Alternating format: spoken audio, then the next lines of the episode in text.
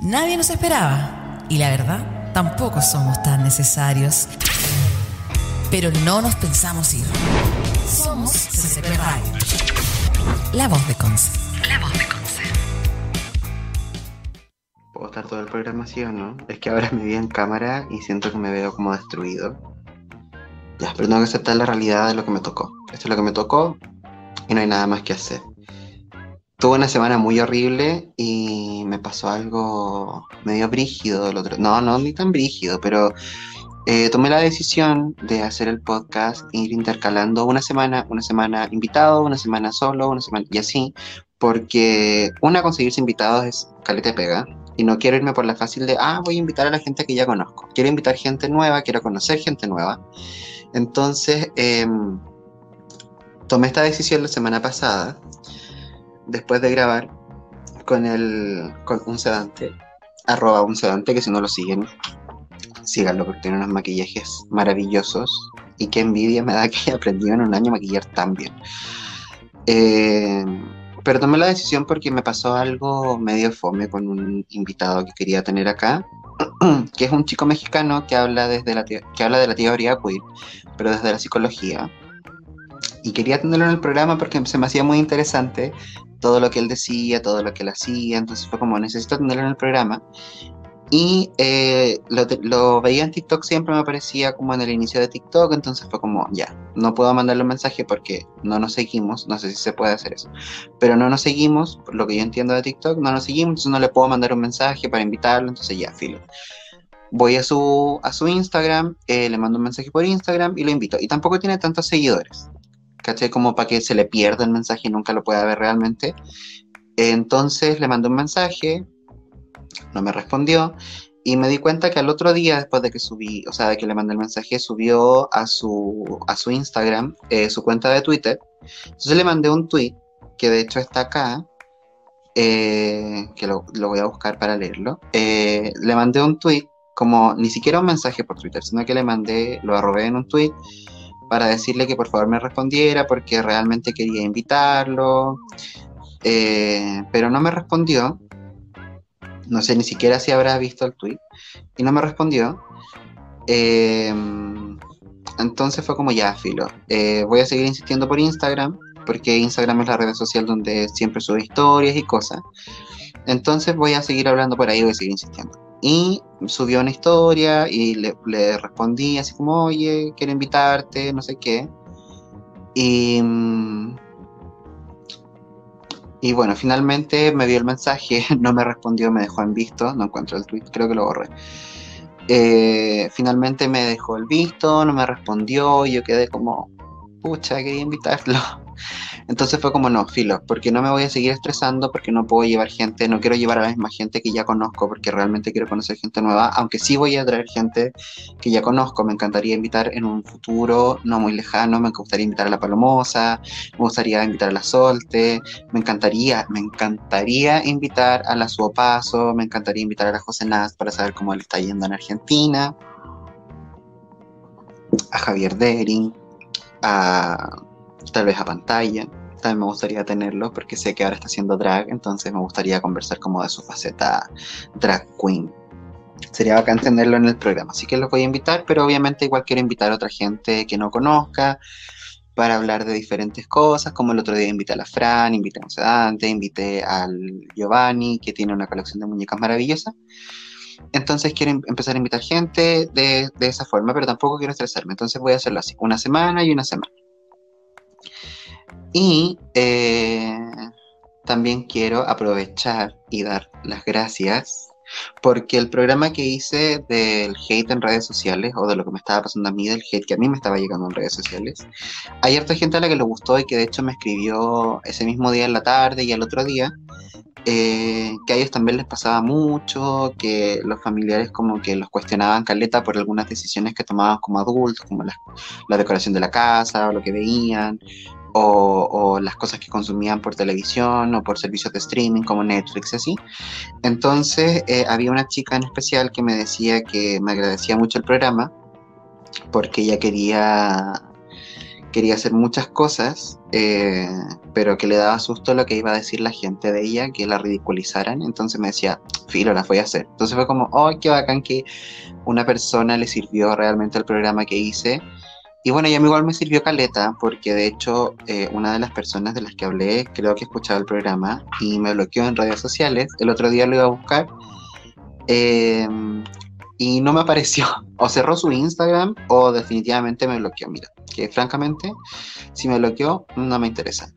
Pero también me sirvió a mí, así que fue como una catarsis colectiva de lo que pasó ese día en el programa. Y me sirvió caleta. Y de hecho, la otra, después de eso no hubo programa porque esta cuarentena, esta, esta fase 1 de este año, me tomó horrible horrible, o sea, fue, ha sido terrible esta fase 1, bueno, ahora no tanto, pero cuando empezó recién, yo estaba trabajando, había entrado hace un mes a trabajar, y después de un tiempo, eh, seguí trabajando en fase 1, no en la comuna, no en esta comuna. Rancagua es chico, entonces eh, Machalí, a mí, la comuna de Machalí a mí me queda muy cerca de la casa, entonces podía llegar caminando a otra sucursal que estaba allá eh, donde estoy trabajando. Entonces era como, oh, buena, voy a seguir trabajando en fase 1. Pero hace ya aproximadamente un par de semanas eh, me hicieron cancelación de contrato y ahí fue como mi mundo se derrumbó, se vino abajo. Fue como, no, voy a quedar sin plata de nuevo. Y estaba juntando justo por una cámara y un computador, que de hecho mi hermana me va a hacer el favor de prestarme para la cámara. Y no pude juntar para el computador, pues entonces fue como pucha y tenía cosas que hacer en la casa, quería hacer cosas en la casa, quería seguir arreglando. Igual sigo arreglando dentro de lo que he podido, dentro de lo que tengo acá en la casa, porque tengo mucho material, mucha pintura, mucha pasta muro. Mucha, podría hacerme una casa entera de pasta muro con toda la pasta muro que tengo aquí en la casa. Entonces, ya ahora sí como que ya me, me asenté bien en esta fase 1 y ahora sí ya la estoy disfrutando, entre comillas, un poco, porque tampoco se puede disfrutar tanto estar encerrado, porque de repente quiero ver a mi mamá, quiero ver a mis sobrinas, quiero ver a mis sobrinos, y no puedo, no puedo, entonces, pero ya, filo, no se puede hacer absolutamente nada. Así que voy a ir a recargar mi, mi agüita porque me queda harto el programa todavía. Y quiero hablar de algo que, de hecho, hay gente que no lo sabe, mi ya lo tiene más que asumido, que soy una persona muy loca, pero mm, yo hablo solo. Y hace unos, hace unos días, eh, hace un, un, mes aprox, o a lo mejor más, se funaron a un comediante. Bueno, voy a hablar de, de, eso, pero también de otras cosas. Eso va a ser como un, un poquito. Porque necesito también explayarme respecto al tema tampoco es tan necesario que me explaye respecto al tema, no sé si a tanta gente le importa, pero necesito yo decirlo, porque siempre lo converso acá, y de hecho lo conversé con algunos amigos, algunas amigas comediantes, y eso. Pero voy a ir a buscar mi vasito de agua, lo voy a dejar con una canción a gusto de la radio, no sé qué canción vaya a ser, así que yo voy eh, y vuelvo. He vuelto. Después de rellenar mi vaso de agua, tampoco lo rellené tanto, pero después de rellenar mi vaso de agua volví para hablar de esta funa este comediante, que de hecho fue hace tiempo ya igual, como que ya es tema pasado, pero necesitaba hablarlo, necesitaba tener un momento para hablarlo con alguien, y lo voy a hablar solo aquí, pero da lo mismo. Em, hace un tiempo eh, se hizo una rutina en un programa de Canal 13, no, no de Canal 13, de la red, em, una rutina que se acusó de transfobia de transfobia porque tal vez no se entendió que era realmente una parodia a una persona conservadora y a lo mejor no se entendió, quiero creer que no se entendió y que esta persona no es realmente transfóbica y no es realmente tan similar a este personaje. Pero se hizo esta rutina y se acusó de transfobia y mucha gente defendió a este comediante, mucha, mucha, mucha gente. Eh, lo defendieron sus seguidores, la gente que, gusta de, su comedia, lo defendió mucho, bacán. No me parece mal defender una postura, eh, pero habló a la actriz Daniela Vega, hablando de que esto efectivamente sí para ella se consideraba como una transfobia. Y toda la gente, en Twitter principalmente, se volvió así ultra loca y empezaron a atacar a, Daniela Vega. Eh, y básicamente empezaron a atacarla por ser una mujer trans. Y empezaron a hablar de sus genitales, empezaron a hablar que, ay, que se le hincharon las huevas, que no sé, ¿cachai? Esos típicos comentarios que tú decís como, son de cuarto medio, son de segundo medio, y esos comentarios no los hago desde que tengo como 17, tengo 26. Entonces, em, me llamó mucho la atención y se me hizo, no interesante, pero se me hizo como curioso que estuviera, estuvieras defendiendo una postura sobre una rutina que hizo un comediante que te gusta, que a lo mejor es tu comediante favorito, que tampoco creo que esté mal, pero se hizo, claro, se hizo como, se hizo un juicio de esta rutina que es transfóbica, que fue transfóbica, o que la gente trans dice que fue transfóbica porque, mira, entonces se hizo, esta, se hizo todo esta, esta, este juicio a la rutina y salió una, una comediante, o sea, una comediante, una actriz que es trans, diciendo que es transfobia, y tú estás diciendo que la rutina efectivamente no fue transfobia, pero el remate de tu de tu comentario es un, es un, un ataque transfóbico. ¿Cómo funciona eso? ¿Cuál es la necesidad? O sea, si tú estás defendiendo al, al, comediante, que no me, insisto, no me parece mal, si tú efectivamente piensas que no fue transfobia y lo estás defendiendo, bueno, defiéndelo con respeto y defiéndelo con empatía por el colectivo también hay que, hay que tener mucho en consideración que hay que respetar y hay que tener empatía con las otras realidades independientes de las realidades que sean. Podría ser una persona trans, podría ser una persona de un, un, lugar socioeconómico diferente al tuyo, podría ser una persona homosexual, podría ser una persona con alguna discapacidad física, podría ser cualquier cosa. Y si esta persona se siente atacada efectivamente y tú piensas desde tu realidad, desde lo que tú vives, desde tus vivencias, que no es un ataque, y quieres hacer entender a esta persona por qué tú realmente piensas que no es un ataque, no termines atacando a la otra persona porque estás cayendo en lo mismo que estás diciendo que no es. ¿Cachai? Entonces me llamó mucho la atención que pasara eso. Fue como curioso.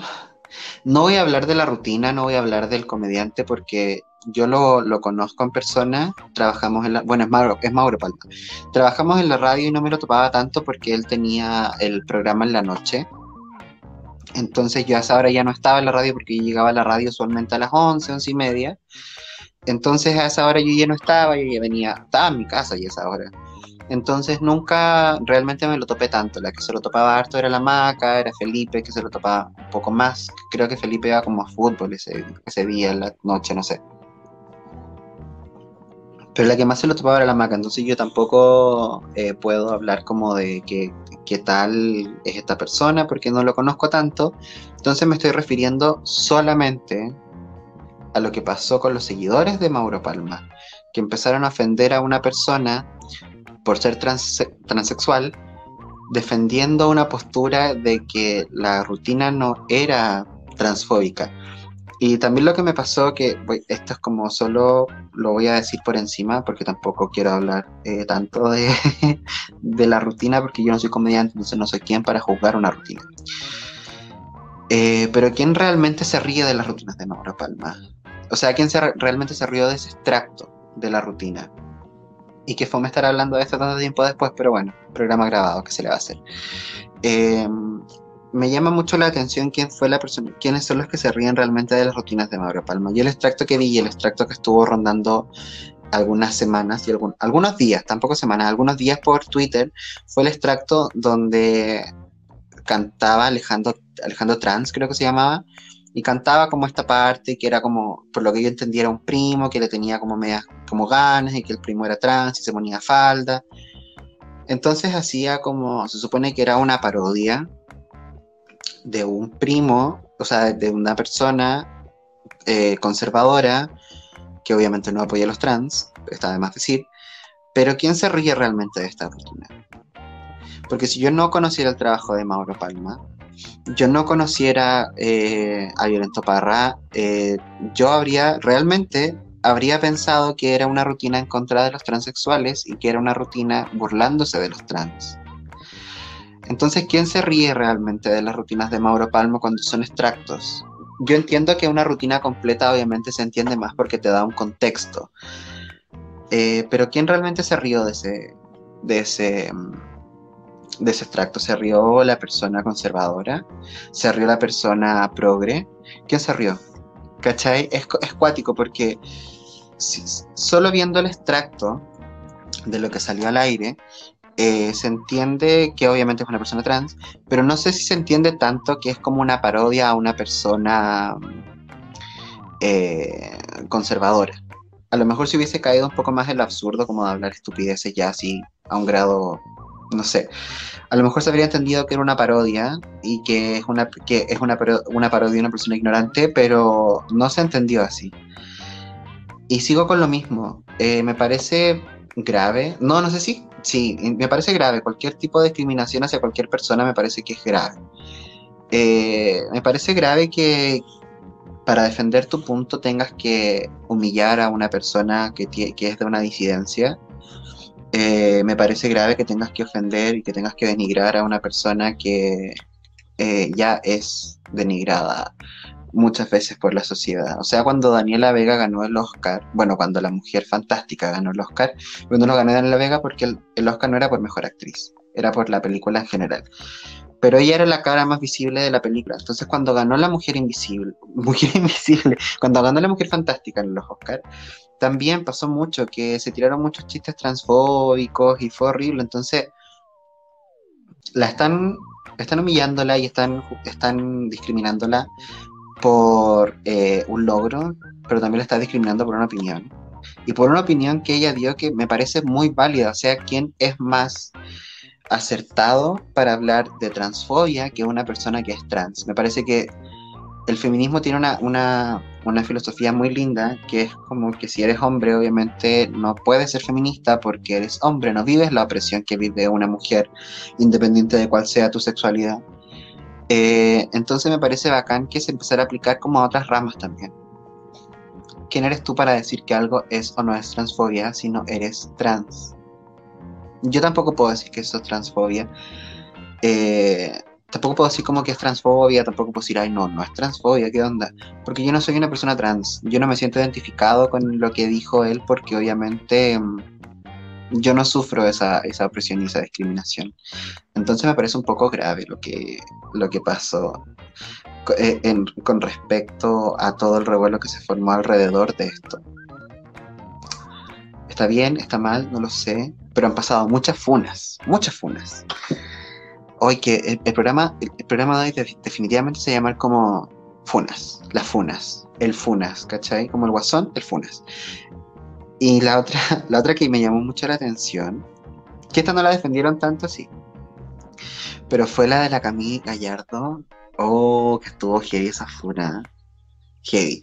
Porque mm, la loca ya, la, ya se la habían funado acá como porque había hecho una fiesta en su súper elegante y enorme departamento.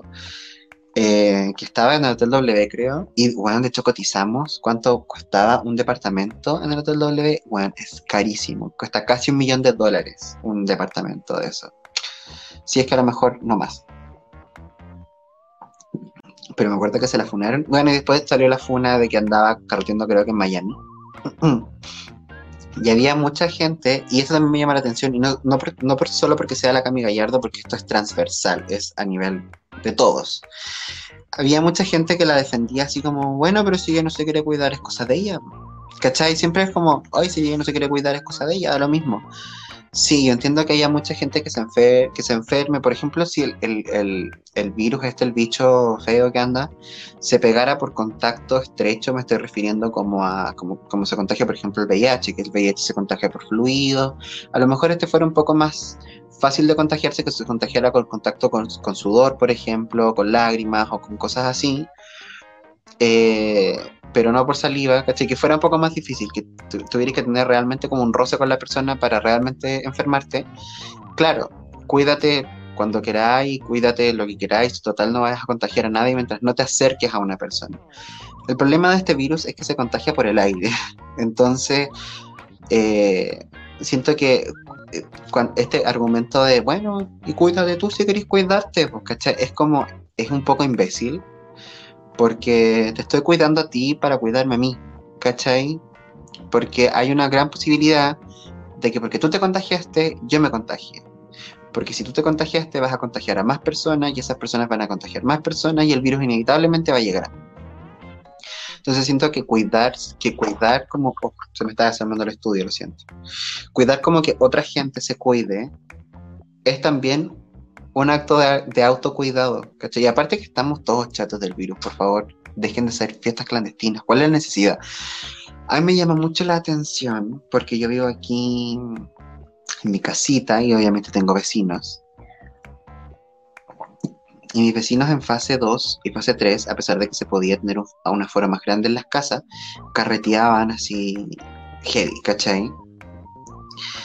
Y no son vecinos directos, entonces a mí como que no me molesta, me da lo mismo, pero ¿por cuál es la necesidad de carretear? Hay gente que carretea por Zoom, loco, y es lo mismo, conversar, tomar un copete, puedes poner música en tu casa, ¿cachai? Como, oye, escuchemos esta playlist todos al mismo tiempo. Pongámosle play en 3, 2, 1, ahora pongámosle play, ¿cachai? Se puede. Hay formas de hacerlo. Pero me llama mucho la atención esta gente como que no puede vivir sin carretear. Como yo llevo, ¿cuánto? Un año sin carretear. Sin carretear. No sin tomarme un, un- un- trago o algo así. Un año sin carretear. De hecho, tengo amigos que no veo hace más de un año. Entonces me llama mucho la atención de cuál es la necesidad de no cuidarse, de, de, de- de no, de no hacer carrete. Carrete por Zoom, loco. Es bacán. Yo no lo he hecho, pero me imagino que debe ser bacán. Tengo una amiga que lo hace mucho. Pero es cuático, porque. mm, Claro, empecé hablando de la funa de la Cami Gallardo, pero en verdad es como súper transversal porque siento que mucha gente lo está haciendo y lo hace. Eh, y también entiendo la parte de que no te puedes estar cuidando las 24 horas del día porque inevitablemente va a llegar un amigo a tu casa y lo vaya a ver. ¿Cachai? Pero siento que como el contagio de una persona es mucho más controlable que el contagio de 20 personas que invitaste a tu casa. ¿Cachai? O cuando vayas a ver a tu familia, por ejemplo. Siento que es mucho más fácil controlar un... un, un- un- ¿Cómo se llaman estas weas? Como, como controlar un punto de contagio es mucho más fácil hacerlo cuando son dos, tres personas que cuando son 20, 15. ¿Cachai? Porque esas 15 van a contagiar otras más y a lo mejor no van a esas 15 no van a contagiar 15, van a contagiar a lo mejor 30 y esos 30 van a contagiar 60 y así. Entonces me llama mucho la atención, quédate en tu casa. Salvemos Halloween. Por favor. Y Ya, volví de nuevo. Después de una canción que no dije cuál era, pero ojalá que haya sido una canción buena. Ustedes saben que estoy grabado, entonces yo no sé qué canción van a poner, pero ojalá que haya sido una canción buena que lo posible no haya sido eh, Jennifer López, porque no me gusta mucho su música, lo siento. Eh, quería retomar lo que estaba hablando al principio. Eh, este programa va a quedar cortito porque para contextualizar. La semana pasada tuve una semana bastante intensa en muchos aspectos. Estoy arreglando la casa porque las paredes, entre pared y pared, como la unión que hace como el cuadrado, no sé si se entiende, pero en la, en la parte, como en la esquina de la pared, antes había una tabla, una tablita así muy delgada que pasaba por ahí, así por el borde, por el borde, y no me gustaba. Encontraba que se veía fea. A lo mejor es una ridiculez, pero yo me doy cuenta de todas esas cosas.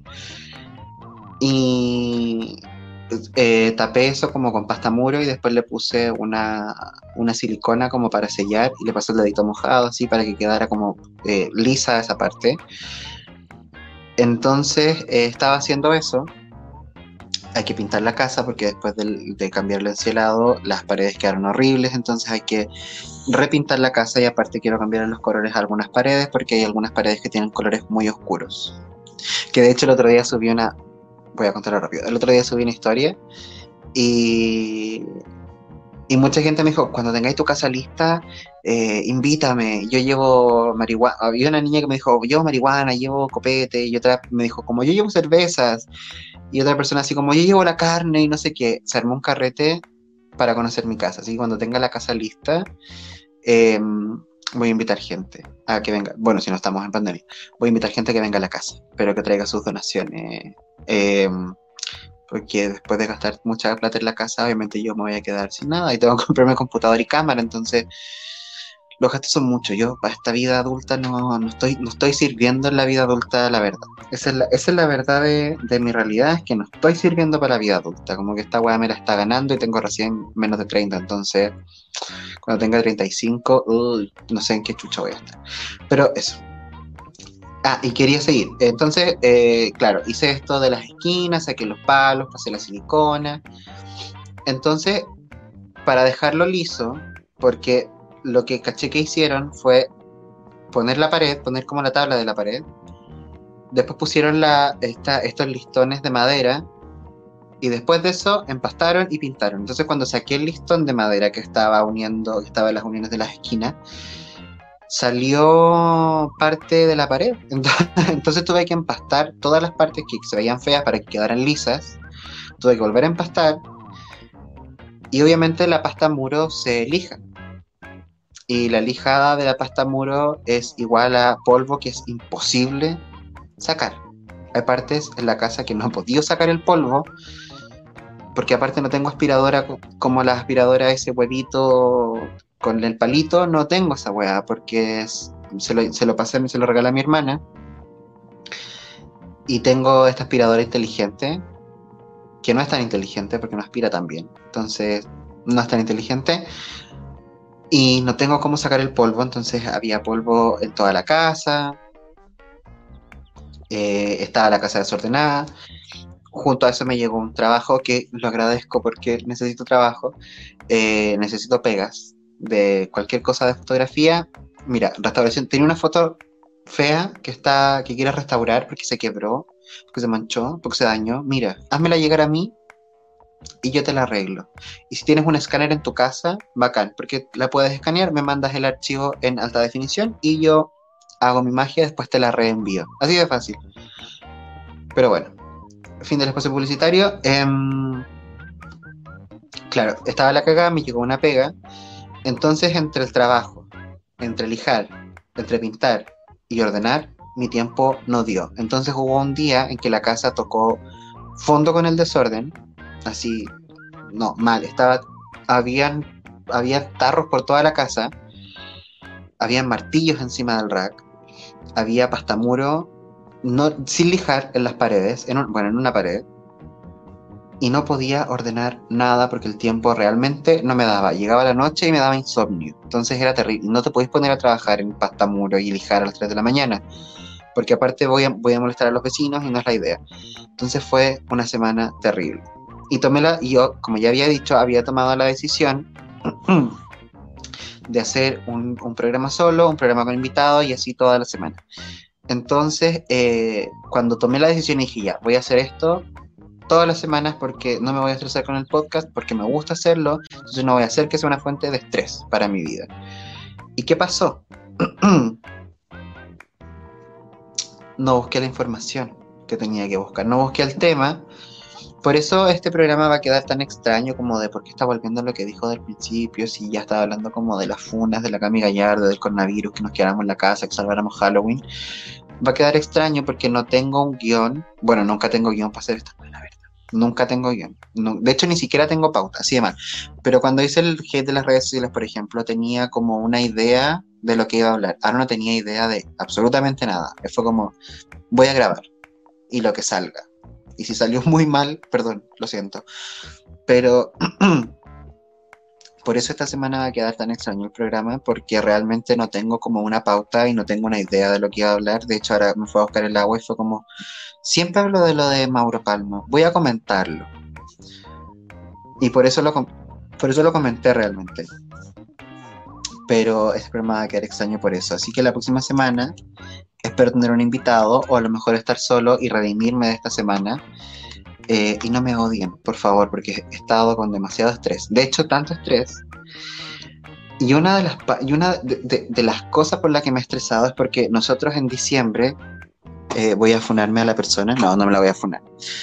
Eh, nosotros en diciembre compramos una vitrina porque ya juntamos una colección importante de muñecas que está, de hecho están guardadas en cajas ahora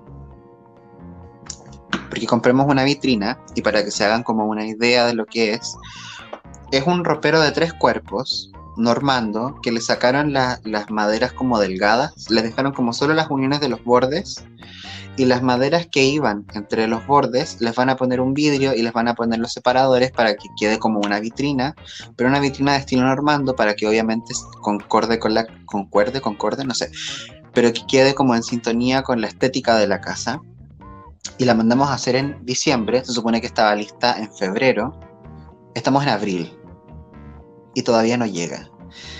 Y soy la única persona que tiene el contacto del restaurador que está haciendo esa pega. Que de hecho yo no la hice porque no sé trabajar ni vidrio, ni sé hacer pegas tan cabronas, entonces por eso no lo hice yo. Si no lo había hecho yo en la casa. Pero no sé hacer esas cosas, entonces estamos esperando. Hay una pieza que está llena de cosas y no sé cómo ordenarla. Entonces ha sido una semana realmente estresante, téngame paciencia. En algún momento voy a mostrar la vitrina de hecho, voy a hacer un programa especial para mostrar esa vitrina y para mostrar toda la colección de juguetes que tengo en la casa. Porque si piensan que solo colecciono Barbies, no cielos, no cielas, no cieles. Conexiono, tengo muñecos, de hecho, desde aquí estoy viendo uno que se supone que es como coreano, que mucha gente dice que se parece a mí. Bueno, no en ese estado de, de, macritud, no sé cómo, no en este estado de demacración, no sé cómo se dice, pero en este estado tan demacrado, no. Si, hubiese dormido bien toda la semana, no tuviera insomnio, y hubiese podido como descansar y preocuparme por lavarme la cara bien, como corresponde, a lo mejor no tendría todo este acné y todas estas cosas. Pero veo un muñeco coreano que de hecho dice que se parece a mí cuando no tengo esta cara de demacrado. Tengo unas Polly Pocket, de hecho compré unas noventeras también que tengo por ahí. Y tengo otras cosas también muy antiguas porque soy como que colecciono cosas antiguas en general. Entonces tengo por ahí unos, eh, no sé si había en otras partes de Chile, pero aquí en Rancagua había un, una parte donde podías comprar series de anime que se llamaba Anime Kingdom. y eh, como que se podían encontrar, en, yo encontré en varias ferias eh, como de pulgas y cosas así, donde vendían como estos típicos CDs como de rancheras y películas antiguas del, oeste, encontraba de repente algunas series y me las compraba. Y de hecho todas esas series se perdieron porque eh, me cambié de casa de mi hermana, entonces muchas de mis cosas se perdieron, como mis croqueras de dibujo, mis eh, series de anime, tenía muchas cosas que se fueron a la basura. De hecho, dato freak, yo coleccionaba cómics y tenía unos cómics de los años 80 que eran maravillosos, los amaba y estoy tratando como de recuperarlos, pero como estoy con cancelación de contrato, eh, no puedo comprar. Entonces, em, pero en algún momento voy a volver a coleccionar cómics, porque eh, tenía muchos, me gustaban, y de hecho mi aversión a los superhéroes en mi época veinteañera, menos de 23, eh, era por eso, fue porque me frustré tanto por la pérdida de esos cómics que fue como, no, no quiero, porque me acordaba y me frustraba. Pero los voy a recuperar ahora que tengo casa, tengo espacio y nadie me puede decir que puedo tener que no. Entonces, em, claro, en, algún momento voy a mostrar todas las cosas que tengo cuando me llegue la vitrina. Voy a hacer un programa especial de eso para que vean todas las cosas que tengo. Y del anime Kingdom, eh, tengo la serie Chobits, porque como decía, las vendían en varias ferias libres. Y un día dando vueltas en Santiago, cerca de Santa Lucía, entramos a, yo tenía mucha sed, andaba con mi pololo, tenía demasiada sed, entonces entramos a una parte donde vendían como series y vendían, me acuerdo que cosas de videojuegos y vendían como esas tiendas. Era como una tienda que debería haber estado básicamente en el Eurocentro, que no sé qué decía en Santa Lucía, pero bueno. Y entramos y me caché que estaba, caché que a, a Chi de Chobits, porque es una de mis series favoritas. No sé si tanto porque sea muy buena o porque realmente es como la primera serie que vi completa, así que me la vi seis, veces y no sé qué, pero es una de mis series favoritas de anime y caché que estaba ahí. Chobits, Chi. Y era como la, el primer, la primera parte de la serie y fue como, oh, y la tomo y me doy cuenta que tenía pegada las tres series, o sea, las tres CDs con la serie completa. Y fue como, oh, la necesito, porque la tenía y ya no la tengo. Entonces la necesito tener en mi casa. Bueno, en ese tiempo vivía en un departamento de Santiago. Pero fue como, la necesito tener en mi poder. Y estaba como a dos lucas, estaba muy barata.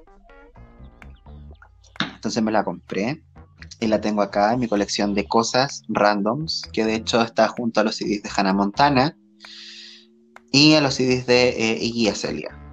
Así que en algún momento las voy a mostrar todas las cosas que tengo, porque de hecho tengo hasta un cómic de Mafalda. Cosas muy antiguas, muy antiguas que no sé por qué tengo, pero bueno, son porque me gustan. Sorry si este programa, y me vuelvo a disculpar por no tener eh, como un tema importante esta semana, pero realmente mi cabeza esta semana casi explota eh, pero la próxima semana ya sí voy a volver así a hacer un programa muy bacán. De hecho, hay una, una persona que lo voy a comentar rápido, que no sé si va a estar para la próxima semana, no sé si voy a poder comentarlo, porque a lo mejor ya va a ser un tema muy antiguo, como lo que acabo de comentar y que me dio lo mismo, pero que lo comenté igual. Em, no sé si cacharon que Amazon está haciendo eh, entregas gratis a Chile cuando compras más de 45 dólares. La Fran, que es una seca, que ya le invita al programa, que quiero invitarla de nuevo porque de verdad me gusta mucho conversar con ella. La Fran, que es una seca, hizo un TikTok explicando que eh, el envío gratis tiene una pequeña letra chica que es em, la aduana, que eso se paga. Entonces, por lo general, ella estaba comentando, porque yo nunca, nunca he encargado algo más de más de 45 dólares, o de 40 creo que es el, desde ahí te empiezan a cobrar como el aduanazo. Eh, nunca he encargado algo tan caro, entonces nunca he tenido que pagar realmente como aduana. Porque sé que, que por el Express, por ejemplo, hay veces que te la pueden perdonar, hay veces que se paga, hay veces que te la perdonen, pero en, en Amazon siempre, siempre se paga. y he encargado cosas por Amazon, pero nunca algo tan caro, entonces no, no conozco bien esta información, le voy a preguntar y le voy a comentar la próxima semana. Entonces, claro, la pequeña letra chica es que, claro, el envío te sale gratis, pero igual tienes que pagar la aduana, que son 20 dólares. Entonces, si vas a llevar algo de 45 dólares, vas a tener que llevar algo de 65.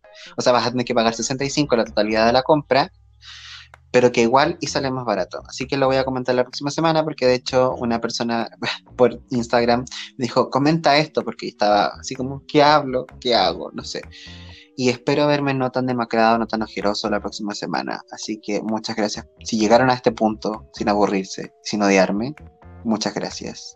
Y nos vemos la próxima semana. Las opiniones vertidas en este programa son de exclusiva culpa nuestra si nosotros los trajimos. Escuchas CP Radio, bajo tu responsabilidad.